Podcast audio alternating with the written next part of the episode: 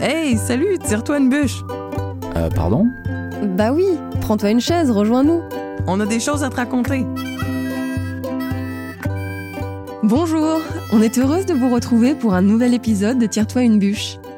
Vous savez, en québécois, c'est une invitation à s'asseoir pour bavarder. Je suis Cyrielle et j'ai vécu dans l'Ouest canadien où j'ai fait de très belles rencontres. Et moi, c'est Marise. Vous entendez mon accent, je suis de Montréal. Avec nos invités, on vous emmène au Canada pour découvrir toutes les richesses de notre beau pays. Attention, ce podcast pourrait bien déclencher une furieuse envie de voyager au Canada. Saison 2, épisode 2. Hey, t'as-tu vu nos baleines? Un podcast de Destination Canada. Elles pèsent plus de 100 tonnes, elles peuvent mesurer jusqu'à 30 mètres et elles se propulsent puissamment dans l'eau. On les appelle les gardiennes de la planète tant leur rôle est important dans la régulation des écosystèmes. Elles, ce sont les baleines, les animaux les plus balèzes de la planète et aujourd'hui on part à leur rencontre au Canada. Quels sont les meilleurs endroits pour voir ces mammifères marins et comment se passe leur observation? Notre invité du jour est guide pour Prince of Wales, une entreprise spécialiste de l'observation des baleines en bateau. Et à la fin de l'épisode, on reçoit notre ami Sébastien qui nous parlera désormais du sujet du jour sous le prisme des cultures autochtones. Raconte-moi Marise, c'est quand la dernière fois que tu as pu observer ces cétacés? C'était pendant un voyage au Nouveau-Brunswick dans la baie de Fundy. C'est un très bel endroit pour euh, combiner une sortie en mer, moi j'adore naviguer, avec l'observation des baleines, mais aussi les magnifiques envolées euh, d'oiseaux marins. Selon les endroits où vous voguez, vous pourriez voir des phoques, des otaries, des marsouins et même des aigles pour compléter le spectacle. On parle souvent du monde du silence depuis le documentaire de Cousteau, mais les baleines font du bruit. Elles utilisent une large palette de sons qu'elles émettent souvent en chœur. Tiens, écoute ça.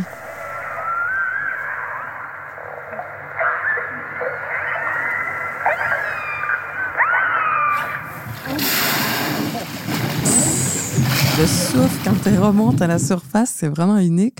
Je le reconnaîtrais les yeux fermés.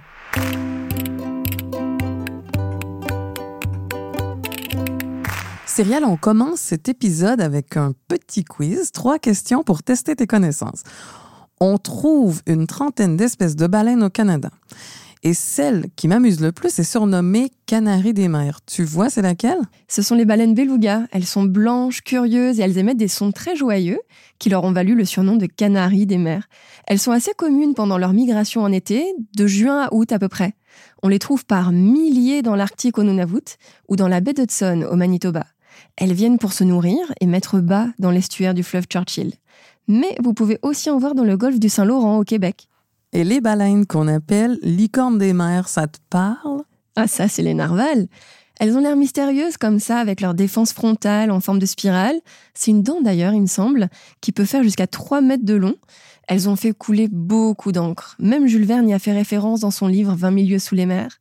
Mais elles sont l'emblème du Grand Nord canadien. On les trouve dans les régions polaires, au sud du pôle Nord, donc dans l'Arctique, vers la baie de Baffin ou dans la baie d'Hudson, et puis au large du Labrador aussi. J'adorerais ça en voir. Super, ben on termine avec les baleines tueuses. À qui je fais référence à ton avis? Ah, ça, c'est les orques.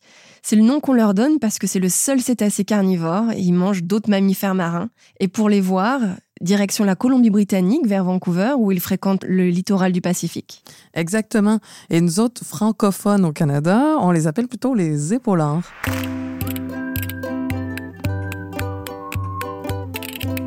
Mis à part les baleines iconiques qu'on vient de mentionner dans le quiz, les autres se retrouvent souvent à la fois côté Atlantique et côté Pacifique.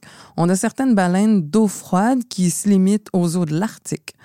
Donc, en fonction des cétacés que vous rêvez d'observer, il faudra mettre le cap sur une zone différente du Canada, à l'est, à l'ouest ou au nord. Alors, quel est le meilleur spot? En général, les bons spots, euh, c'est les zones rétrécies comme les passages, les golfs, les baies. Euh, tout à l'ouest du Canada, il y a le golfe de Vancouver, donc en Colombie-Britannique. C'est tout près de Victoria, là, autour de l'île de Vancouver. Chaque printemps, à peu près 20 000 baleines grises passent dans le secteur sur le chemin de leur migration. Je pense aussi au golfe du Saint-Laurent, donc au Québec, près de Tadoussac. Là, c'est dans le parc marin du Saguenay-Saint-Laurent. La rencontre de trois différentes rivières favorise le développement de plancton. C'est un véritable festin pour les cétacés du coin. Donc, on y voit en majorité des rorquals communs. Et aussi ben, des baleines bleues, des baleines à bosse, des belugas. Et tout à l'est, dans les maritimes, t'en parlais tout à l'heure, Marise, il y a la baie de Fundy entre le Nouveau-Brunswick vers Saint-Andrews et la Nouvelle-Écosse vers Digby.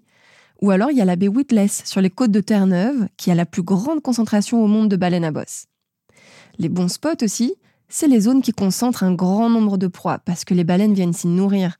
Par exemple, là où les eaux salées rencontrent les eaux douces.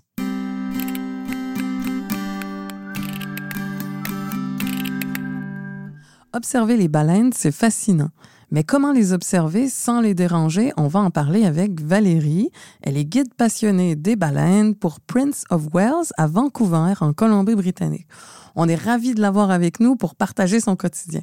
Bonjour Valérie, comment ça va? Ça va bien, toi? Très bien, merci. Alors, dis-nous comment t'es venue euh, cette passion pour les baleines? Euh, ça me vient de très loin, d'aussi loin que je peux euh, me souvenir. Donc, quand j'y repense vraiment, je crois que ça me vient vraiment des, des films Mon ami Willy. Mais j'ai toujours eu un amour euh, des animaux en général et de l'océan. Donc, euh, graduellement, l'amour des baleines est venu également. Ma première carrière, je suis technicienne en santé animale. Donc, je travaille en clinique vétérinaire depuis 2011, euh, euh, que j'ai euh, j'ai gradué en 2013, mais je travaille depuis 2011 en clinique vétérinaire, ce que je fais encore l'hiver. Alors, justement, est-ce que les baleines ont des caractéristiques physiques communes? Oui, définitivement. leur nageoire caudale va bouger de haut en bas, pas de côté. Sur le côté, ça va être plus les requins, les espèces comme ça. Les baleines dauphins vont de haut en bas. Ils ont euh, des longues phalanges, c'est ce qu'on retrouve dans leur nageoire pectorale. Si on parle des baleines à dents, elles ont euh, une narine qui a bougé au-dessus de leur tête. Mais si on prend des baleines à fanon, ils en ont toujours deux, mais qui ont bougé encore au-dessus de leur tête. Donc, euh, ils partagent beaucoup de caractéristiques communes. Et dis-moi, Valérie, est-ce que les baleines vivent en famille ou plutôt en solo? La majorité des baleines vivent en solo. Euh, on retrouve euh, la plupart des baleines qui vivent en groupe. On va parler des baleines à dents, euh, ce qui inclut dauphins, orques, belugas, cachalots. c'est des, baleines qui vont se tenir en groupe et certaines, comme les, les orques, ont des familles très, très, très unies. Les belugas, on va parler plus de groupes de jeunes ensemble ou de, femelles ensemble, des mâles ensemble. même chose pour les cachalots. Souvent, on voit des groupes de mâles qui vont être ensemble, de jeunes. Les baleines à fanon euh, sont souvent plus solitaires. Mais on voit des associations et de plus en plus d'études qui sont faites sur les associations avec les baleines à bosse euh, pour voir si euh, elles sont amies, elles, se rejoignent à chaque année pour quelques jours ou quelques instants, ou si c'est vraiment aléatoire?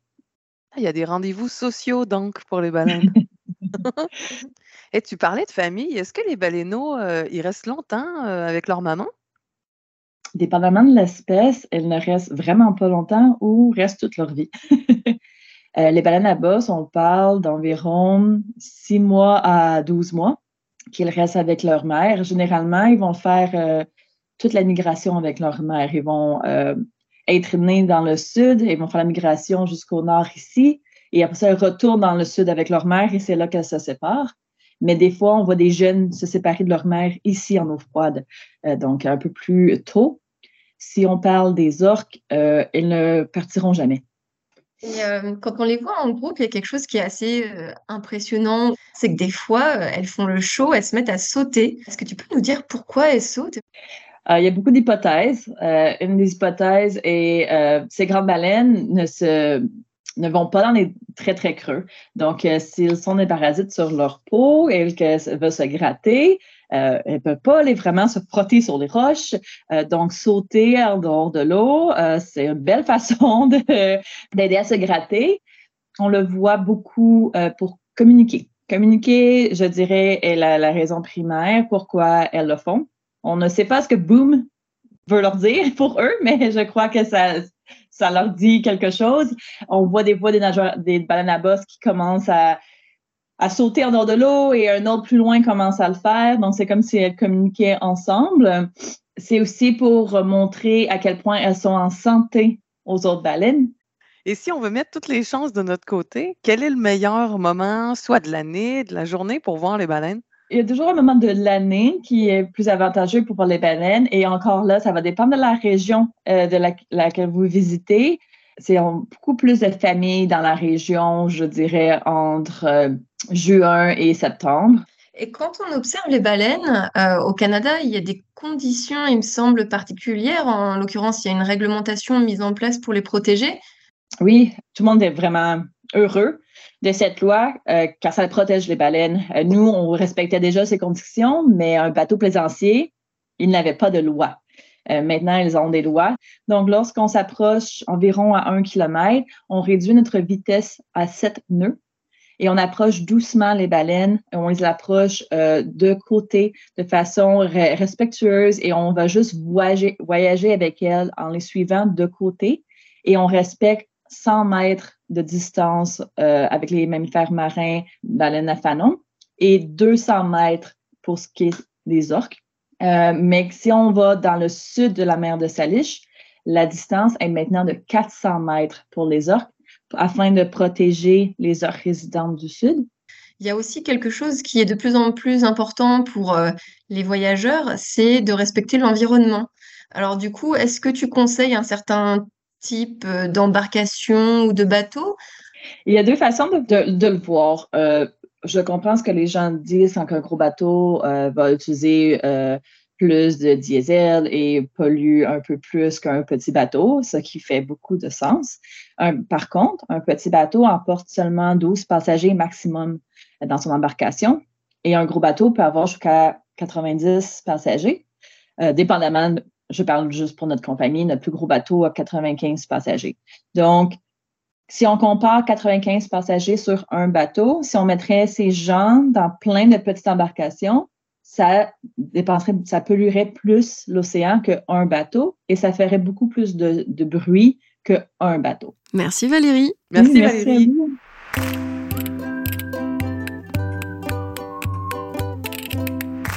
Marise, comment ça s'organise une excursion en bateau pour voir les baleines? Alors au Canada, il est interdit de nager avec les baleines pour éviter de les perturber. Donc l'observation des baleines se fait à bord d'un bateau. On trouve des bateaux de différentes tailles, couverts ou non, type zodiac ou plutôt stable et confortable. Donc il y en a pour tous les goûts. Et combien de temps faut prévoir pour ce type d'excursion? En haute saison, il y a des excursions matin et après-midi. Donc, il faut vraiment compter un créneau entre 3 et 5 heures sur le bateau et un petit temps avant pour l'installation à bord et recevoir les consignes de sécurité.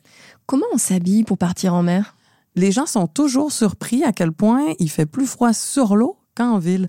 Donc, je vous recommande de porter un coupe-vent par-dessus votre chandail et vous couvrir les jambes, les pieds. Sans oublier lunettes de soleil, chapeau, crème solaire pour limiter les effets de la réverbération. Et pour ceux à qui l'art marin ouvre l'appétit, est-ce qu'il y a de quoi manger à bord? il y a souvent des gâteaux secs à bord pour caler l'éventuel mal de mer, euh, mais il est très rare qu'un bateau propose un vrai repas. Alors, il faudra patienter jusqu'au retour au quai.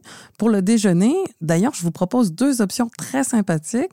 Sur les quais des pêcheurs, qui s'appellent souvent Fisherman's Wharf, vous trouverez des fish and chips frais. Et si vous avez envie de vous lancer dans une balade en pleine nature avec de quoi organiser un pique-nique, pour manger au bord de l'eau, peut-être apercevoir encore le souffle des baleines. Alors l'après-midi, est-ce que tu crois qu'on a encore de l'énergie à dépenser? Vous aurez sans doute envie d'en savoir plus sur les cétacés. Sachez que les musées naturels au Canada ont des magnifiques collections. Je pense au Royal BC Museum à Victoria en Colombie-Britannique, mais il y a aussi des centres d'interprétation comme euh, celui des mammifères marins à Tadoussac. Puis, ben, pour rester dans le thème animalier, dans l'Ouest canadien, les passionnés peuvent combiner l'observation des baleines avec l'observation de l'ours. Revenons à nos baleines. Pour clore cet épisode, notre ami Sébastien Desnoyers-Picard a plein d'anecdotes à nous raconter. Il est vice-président de l'Association touristique autochtone du Canada. Bonjour Sébastien. Allô Sébastien. Oui, bonjour mesdames. Alors Sébastien, aujourd'hui on aimerait en savoir plus sur les baleines. Est-ce que tu pourrais nous dire pourquoi c'est un animal important dans la culture autochtone?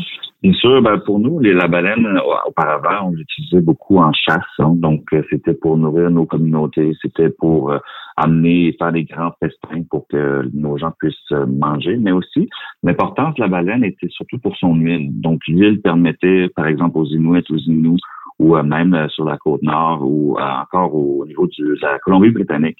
Donc, on utilisait l'huile pour se chauffer et aussi pour allumer. Donc, on faisait chauffer des petites boules de coton, qui était pris par, évidemment, une fleur. On la mettait en boule et on la trempait dans l'huile qui, après ça, on l'allumait avec le feu. Ça nous permettait d'avoir une petite chaleur, une petite lumière qui sortait euh, des, différents euh, types d'instruments qu'on utilisait pour garder ça au chaud. Sébastien, qu'est-ce que symbolisent les baleines dans votre culture? Ben, pour nous, c'est sûr que comme l'orque euh, en Colombie-Britannique, c'est un mammifère qui est un protecteur, un protecteur des océans, qui lui qui est là pour faire la loi, euh, donc, c'est un animal qui est sacré. C'est pour ça qu'on le voit souvent dans des peintures, qu'on le voit souvent sur des totems aussi. Donc, c'est un clan familial, surtout au niveau des cultures de l'Ouest. Nous, après ça, du côté du Québec, ben, c'est sûr que le beluga est, est, un mammifère que les Inuits euh, adorent énormément, qui est aussi un animal qui euh, qui, fait en sorte que bon amène une, constance et aussi le retour du printemps, le retour de la chasse. Donc euh, pour nous, toutes les baleines qui existent, parce qu'on a quand même plusieurs espèces de baleines qui visitent tant l'estuaire du Québec, euh, l'estuaire du Saint-Laurent et ou sinon même dans, dans, dans l'Ouest, tout ce qui est la Colombie-Britannique, l'île de Vancouver, tout ce qui est le nord, évidemment, de la baie du Son, euh, baie d'Angava et autres. Donc, on voit quand même énormément d'espèces de baleines. Mais pour nous, c'est sûr, c'est un animal qui est à la base sacré parce qu'il faisait survivre nos communautés. Est-ce que tu peux nous parler de l'implication des populations autochtones dans la gestion des baleines au Canada?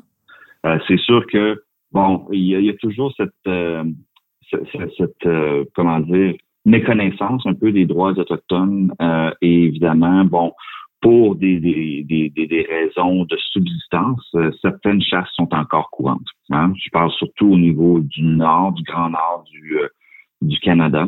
Euh, c'est ça les moins fréquent maintenant dans l'est ou euh, dans l'est du pays ou encore dans l'ouest, mais c'est sûr qu'on agit comme des protecteurs. On veut s'assurer que la baleine, les baleines, les différents types de baleines sont en santé parce que quand ils ne sont pas en santé, quand ils ne reviennent plus assez en grand nombre, mais ça veut dire que l'écosystème est fragile et que là, nous avons des problématiques.